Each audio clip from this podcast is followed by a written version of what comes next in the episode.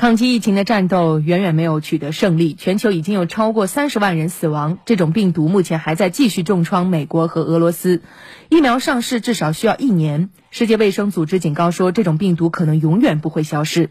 那么，在这样的一个背景下，目前各国正在采取措施，试图让生活回归某种看似正常的状态。报道指出，在美国这个全球受影响最严重的国家，四月份工业生产下降百分之十一点二，是一百零一年以来的最大降幅。美国有三千六百五十万人因为这场新冠病毒危机失业，占总人口百分之十以上。所以，谋求十一月份能连任的特朗普总统现在非常希望要给美国放松封锁措施。但是，美国国土安全部门最新的一份跨部门应对新冠疫情文件显示，美国有三个州从五月十一号重启当地部分行业之后，引发了新冠感染病例的大幅反弹。其中，佛罗里达州南部棕榈滩、南加州圣伯纳迪诺，还有阿拉巴马州马歇尔等三个地方新增新冠病例突出，已经成为疫情的新热点。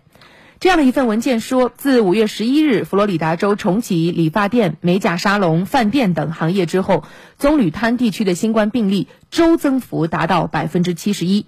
南加州的圣伯纳迪诺最近一周呢报了七百八十二起新增病例，这个数字比此前一周增加一倍。另外，阿拉巴马的马歇尔地区有多家肉食加工企业重启之后，本周报两百一十七例新冠确诊，这个数字也较此前一周增加了五倍。这种出现反弹的不仅仅出现在州。报道显示，曾经遭受到新冠肺炎病毒袭击的美国海军罗斯福号航空母舰上，又有八名水兵新冠检测呈阳性反应。截至目前，该船上累计有十三人出现了复阳。那再有四千多人的这艘航母，曾经一度有一千人以上新冠病毒检测结果呈阳性。一千一百零三人啊。另外，根据美国哥伦比亚广播公司的报道，美国非法移民拘留中心出现了聚集性感染新冠肺炎的情况。美国入境和海关执法局被指没有重视疫情管理不力，导致大量拘留人员感染。